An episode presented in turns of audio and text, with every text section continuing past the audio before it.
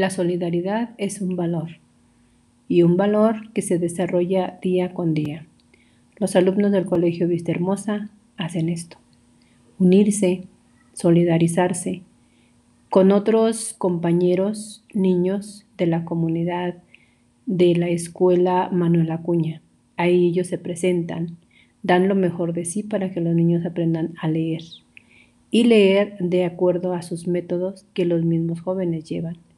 Esto es solidaridad. Ellos ya lo saben, ellos ya lo aprendieron, ellos lo valoran y por eso lo transmiten. Aprendamos de ello, ser solidarios, amarnos unos con otros, es también esta parte de solidaridad, demostrar de dar lo que somos para los demás.